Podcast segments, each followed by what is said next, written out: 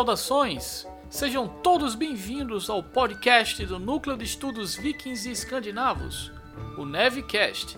Eu sou o seu anfitrião, Pablo Gomes de Miranda, mestre em História e doutorando em Ciências das Religiões pela Universidade Federal da Paraíba.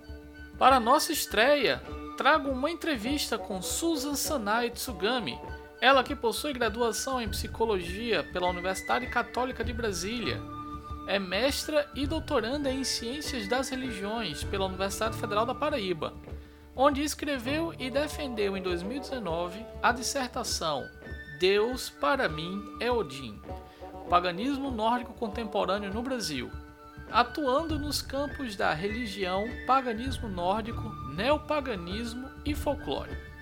Susan se encontra nesse momento na Escócia, realizando parte da sua pesquisa e se dispôs a gravar conosco à distância. Então talvez vocês notem algumas oscilações na qualidade de nossa gravação, que se deu justamente por problemas técnicos com a nossa internet. De qualquer maneira, fiquem com o primeiro episódio do nosso podcast e com os votos de todo Neve para que tenham uma boa experiência.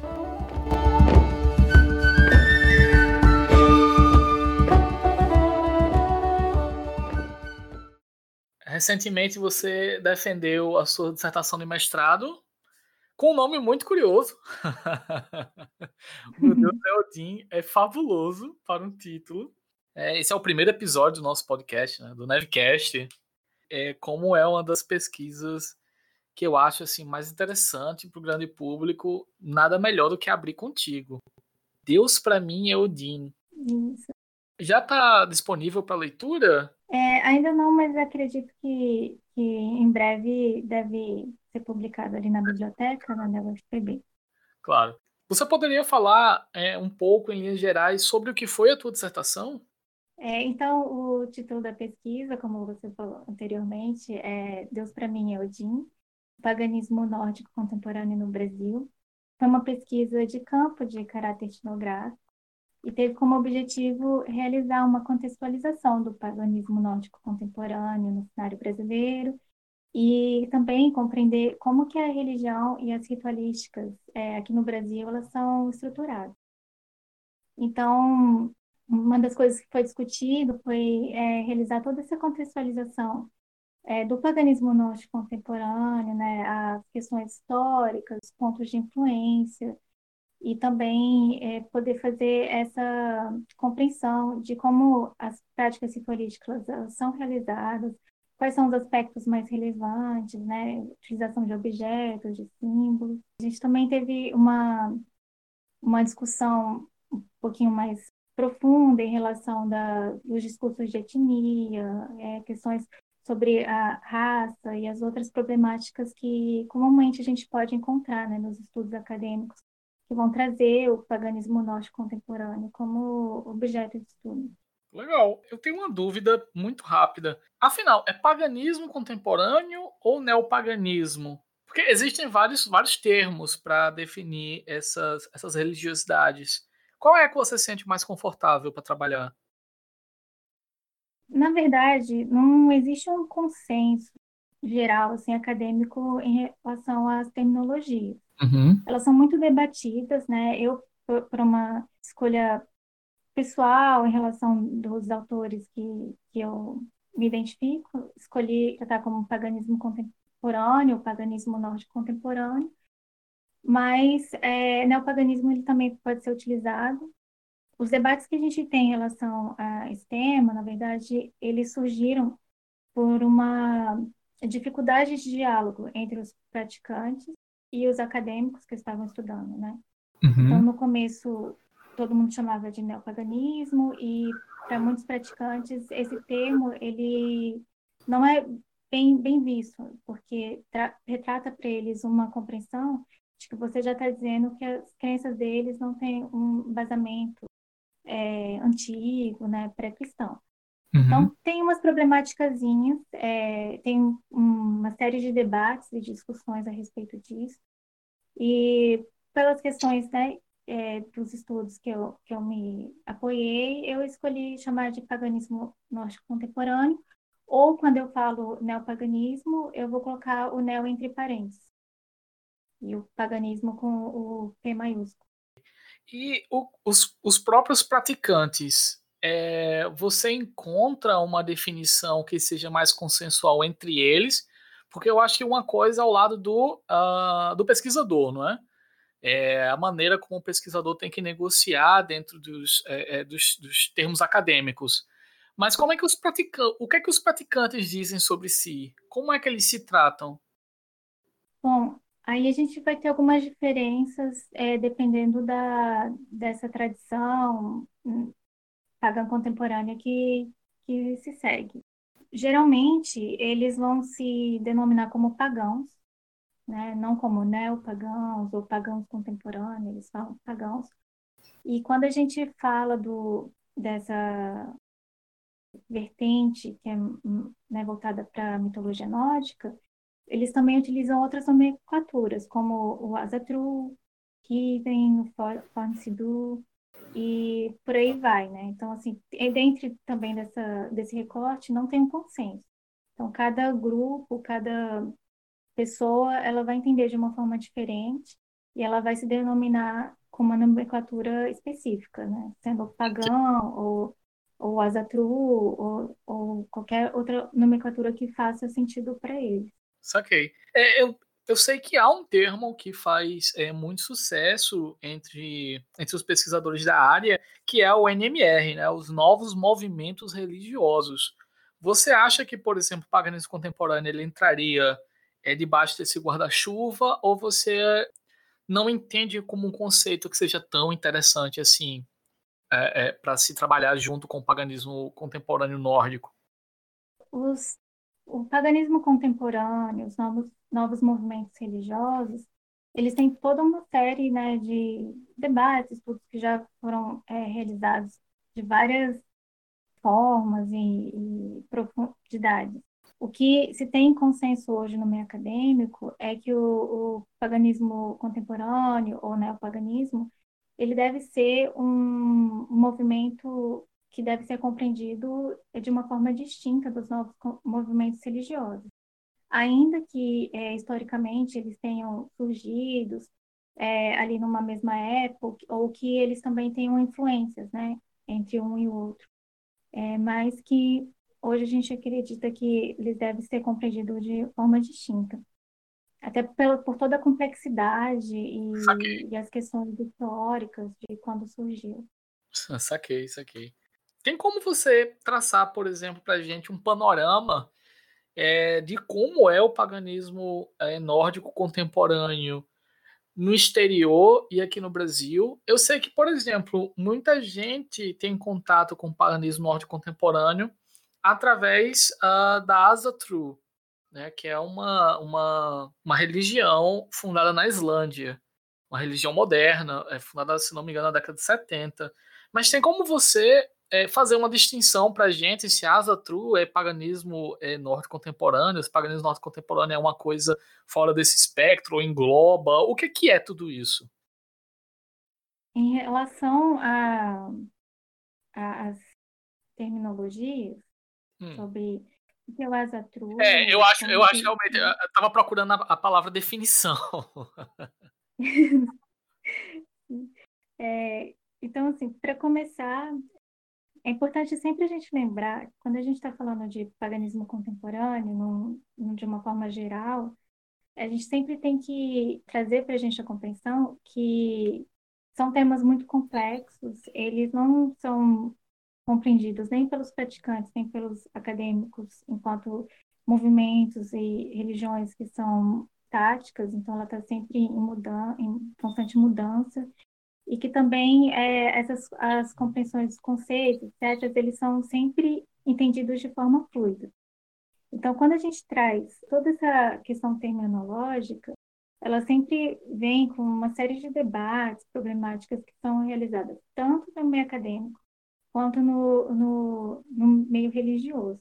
Uhum. Então, quando o, o paganismo nórdico contemporâneo ele, ele vai surgir, né, que inicialmente era uma, uma associação que buscava resgatar essas tradições e heranças culturais nórdicas, eles chamavam de é, Vorsitur, eu não. Aqui eu vou te pedir desculpas porque realmente não sei a pronúncia dessa palavra. Tudo bem, não tem problema. E, né? Mas era. Se eu, eu vou soletrar aqui: V-O-R S-I-T-D-U-R. Então, nessa época surgiram já debates, né? De, isso isso de foi mais ou menos ele... quando, Susan? Desculpa te interromper. Isso, é ali na década de 70. Certo. Né? Só que, que, assim, se a gente for falar na, na história do paganismo norte contemporâneo, ele é mais antigo do que a década de 70. Ele meio que, que veio ali junto com a, um, um movimento da, da Wicca, né? Não, hum. ali por 50, mas é, antes disso já tinham é, grupos que estavam tentando resgatar, né, inspirados ali pelo romanticismo do século XIX. Então, assim, tem, é complexo. A gente realmente tem, tem várias coisas que vêm antes que vão sendo pontos de influência. E em 70 foi quando é, eles fundaram essa associação, né, que vem com esse nome de Vorsitur, mas que para eles era um termo que se aproximava melhor desse sentido reconstrucionista, que era o que eles estavam buscando na época né, de resgatar a, a, essa herança cultural. Sim. Mas quando o, o movimento ele foi oficializado, eles é, adotaram o termo Azatru em vez desse outro termo. E porque os, os membros né, desse, dessa associação, eles é, acreditavam e veneravam os deuses né, que, que que tinha toda essa questão do símbolo é, do, do passado, da história ali, né, do, des, dos países escandinavos. Uhum. Mas, é, com o passar do tempo, esse tema que, que significa crença ou fé nos deuses antigos, mais especificamente se referindo aos Aesi, ele começou a ser refutado pelos praticantes, porque dentro do, do paganismo nórdico, né, da mitologia nórdica, você não tem só os deuses existem, tem sim, né, Vani, ela é muito mais de... complexa do que apenas um, um, lado, né? Uma seleção, digamos assim, de deuses. Exato. E aí você uhum. também tem várias outras entidades, é, elfos e outras é, entidades que, dentro do paganismo nórdico contemporâneo, eles também vão cultuar, né? Sim. E aí, com, depois, o termo ele vai sendo refutado, e são por conta dessas questões, e os debates eles vão acontecendo, e, e aí eles vão eh, tendo essas transformações, transformações terminológicas.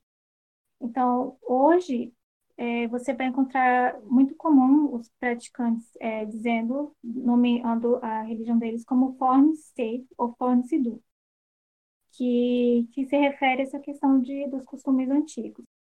E aí é, tem, tem umas outras nomenclaturas que elas também vão sendo adotadas e refutadas, mas o Fornsidu, ele é uma, é uma terminologia que ela está sendo mais aceita, mas que não é de um senso comum. Então, cada praticante, aqui no Brasil, fora do Brasil, eles vão escolher é, é, a terminologia que faz mais sentido para eles. Saquei. Bom, bastante informação. como é que você como é que você vê assim essa distribuição, digamos assim, pessoas que seguem essas essas religiões, essas religiosidades no mundo? Ela é bem distribuída ou alguns países têm mais ou menos é, é, é, crentes, digamos assim? Essa é uma pergunta que eu acho um pouco é, complicada assim, de, de responder de uma forma precisa. Porque o que acontece no, no paganismo contemporâneo é que é, essas pesquisas que elas fazem, esses levantamentos de dados, de, com, como acontece com o censo aqui no, no Brasil, ela é um pouco controversa. Então, você tem é, o paganismo norte contemporâneo em vários lugares, por exemplo, como na Islândia, Suécia, Noruega, Inglaterra, Estados Unidos, você tem aqui no Brasil, você tem vários outros lugares do mundo, é, mas que não dá para você medir de uma forma quantitativa é, quantos praticantes existem ali e cai lá. Eu tive acesso a uma, uma, uma desses levantamentos de dados que estava relacionado ao paganismo norte contemporâneo, E o que aconteceu foi que, depois de um tempo, eles meio que desistiram de, de continuar fazendo o levantamento. Ah, entendi. É, pessoas... No caso, desculpa, ah. Susan, no caso você fica. Não, pode falar. Você fica é, meio que dependente também da análise de outros pesquisadores, né, para ter esse panorama geral. É, é, você acha que também há um choque de metodologia nessa, nessa, nesse quesito, não? É, eu acho que tem a questão de, de, de a gente tá, tá falando de uma, um movimento religioso que, querendo ou não, é, você tem compreensão de, de, compreensões, em alguns países eles entendem o que é se você fala que é pagão, né? Uhum. Mas em outros lugares, ou até mesmo nesses países, você também tem um lado que, de pessoas te olharem com muito preconceito. Então, o que é o que eu posso dizer que acontece no cenário do Brasil é que fazer um levantamento assim, ele pode ser interessante para você ter mais ou menos ter uma proximidade de, de dados quantitativos, mas que quando as pessoas, é, por exemplo, elas vão responder ao censo, é, que categoria religiosa elas pertencem. É, dentro do, da comunidade neopagã como um todo, é, algumas pessoas elas vão ter problema de dizer que elas são pagãs, outras elas têm muito medo de receio de passarem por um processo de é, intolerância religiosa, discriminação, preconceito, elas vão se denominar como pertencentes a outras religiões, como budismo, ou dizer que, que não tem religião, ou que são outras coisas que seriam mais aceitas pela sociedade. Sim, sim, entendo. É, e como é esse panorama no Brasil? Como é o panorama do paganismo é, norte contemporâneo no Brasil? Há paganismo norte contemporâneo no Brasil? Essa é a primeira, a primeira ah. questão. ah, paganismo norte contemporâneo no Brasil. Isso, se são, é, se existem, por exemplo, organizações, se existem grupos organizados, se são pessoas, é, é, ponto, se são indivíduos assim pontuais, como foi, inclusive, é a tua aproximação com, com as pessoas para realizar até mesmo a tua etnografia? Eu, no Brasil, a gente tem vários grupos, tem pessoas que, que vão seguir também de forma né, solitária essa vertente do paganismo contemporâneo. Eu acredito que não tem uma associação é, oficial, mas o que a gente tem são vários grupos, alguns são mais famosos que outros, outros são conhecidos por, pela, por páginas né, no, no Facebook, por um, um, ativismo maior, mais relevante assim, em relação aos materiais que eles divulgam, publicam em relação à mitologia nórdica, ao paganismo contemporâneo. É, no, no Brasil, você me perguntou como foi meu primeiro contato, né? Uhum. É, o primeiro contato é, que eu tive foi, na verdade, na, na minha pesquisa que eu estava realizando para o meu projeto de, de para o meu TCC de graduação. Sim. E eu estava pesquisando já, né, o neopaganismo, e aí ali foi a primeira vez que, que um, um dos praticantes ele se denominou como Azatru, e achei interessante, e, e depois, né, no, no mestrado, já, já estudando com Johnny Langer, a gente fez esse recorte para voltar o estudo para o neopaganismo norte, ou paganismo norte contemporâneo. Uhum. Então, é quando é, eu comecei a buscar os grupos, alguns grupos eles me foram indicados, outros é, foram pessoas que, que, me mandaram mensagem procurando. É, um dos grupos foi devido a uma palestra que eu dei em um dos eventos de paganismo contemporâneo. E aí, é, essa, com, com esse contato, por exemplo, essa pessoa, fui falar que eu vou fazer etnografia e a pessoa me permitiu visitar o, o grupo. As outras pessoas, eu fiz contato também, né, mas foi eu que procurei. E a gente conversou sobre sobre o que era pesquisa, eles estavam curiosos para saber né, o que, que eu estava exatamente pesquisando, o que eu queria saber em relação ao grupo deles. E aí é, eles me permitiram é, participar de alguns encontros. E aí foram né, na cidade de São Paulo e Rio de Janeiro. Bacana. Você ainda mantém relação assim de contato com os grupos que você pesquisou da sua dissertação? Eu não mantive contato com eles depois da, da, da coleta de dados, né, da pesquisa, porque eu estava também participando no, do processo seletivo para o doutorado. Então, várias coisas estavam acontecendo e eu tive que dividir a atenção em fazer toda a discussão né, na dissertação, processo seletivo para o doutorado. Mas é, eu tive pessoas que me procuraram, procuraram depois, né, querendo falar que eles estavam abertos para receber um pesquisador no, no grupo. Mas, infelizmente, eu já tinha fechado essa parte correta dos dados, mas que com certeza são pessoas que, que eu acredito que, é, se eu precisar de alguma coisa de, em relação à pesquisa, é, a maioria delas, com certeza, é, eu acredito que estariam com as portas abertas. Eles foram é engraçado, né? receptivos. Né? O pesquisador que pratica etnografia, invariavelmente ele se aproxima é, dos grupos, né?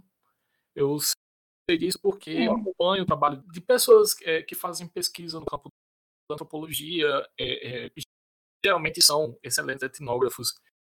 E é muito engraçado ver a, a, proximidade deles com, não necessariamente com o objeto, não que isso vá, é, de alguma maneira, turvar a visão deles sobre o objeto de estudo, mas a maneira como eles têm uma proximidade com o que está sendo estudado, as pessoas né, que estão sendo, enfim, de alguma maneira analisadas ali. É, a etnografia, ela, ela tem várias etapas. É, como a gente está tá falando da, de uma dissertação de mestrado, é, em dois anos é um tempo meio curto, né? Se, se você pensar que você está fazendo etnografia basicamente durante um ano, esse é um tempo relativamente curto para você e, e passar por vários processos que geralmente eles acontecem num estudo etnográfico. Uhum. Né? Então, por exemplo, é, a gente for pegar o estudo da, da Sarah Pike, é, foi um estudo etnográfico, e ela, ela relata né, que durante o processo da pesquisa, mais para o final ali, ela já não sabia dizer se ela era, né, estava em que posição, se ela era amiga, se ela também era é, pagã.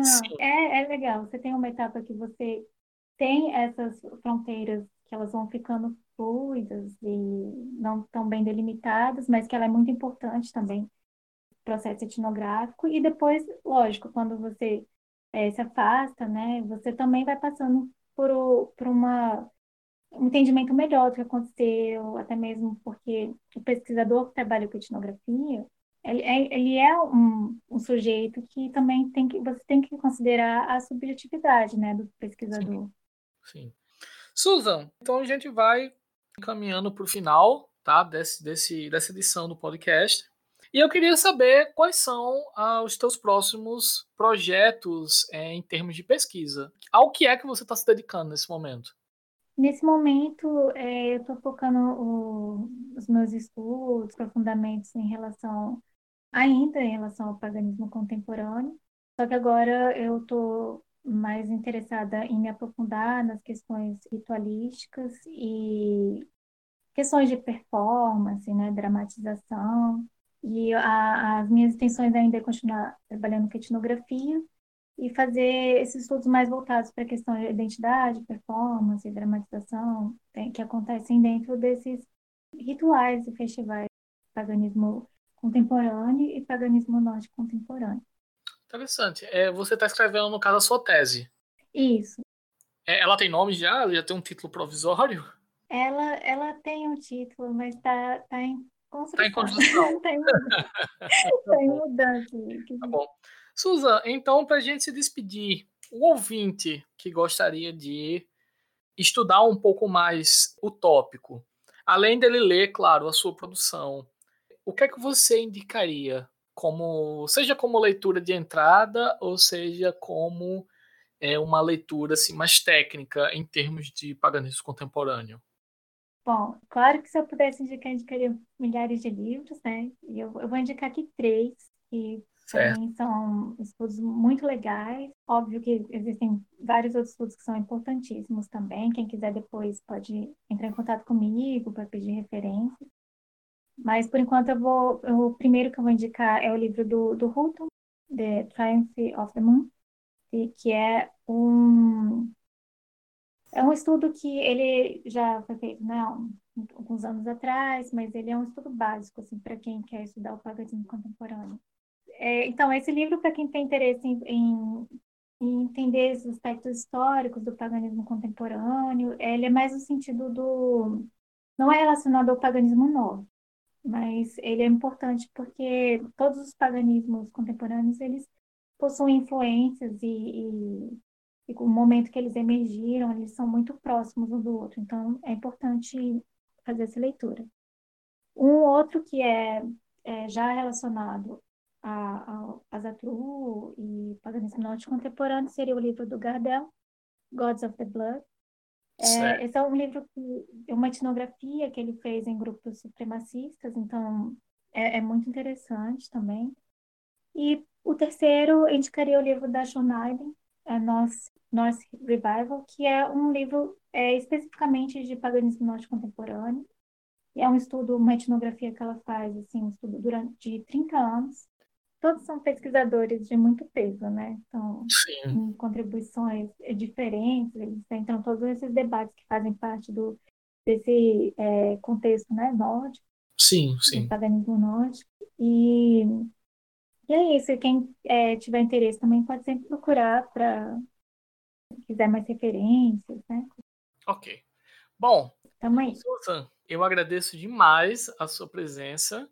Claro, não necessariamente o nome do Neve, porque você também é do Neve, mas eu queria muito agradecer a sua presença hoje, falando aqui comigo e com os ouvintes sobre esse tópico que eu acho interessantíssimo, mas, sabe, também acho muito raro ainda na academia.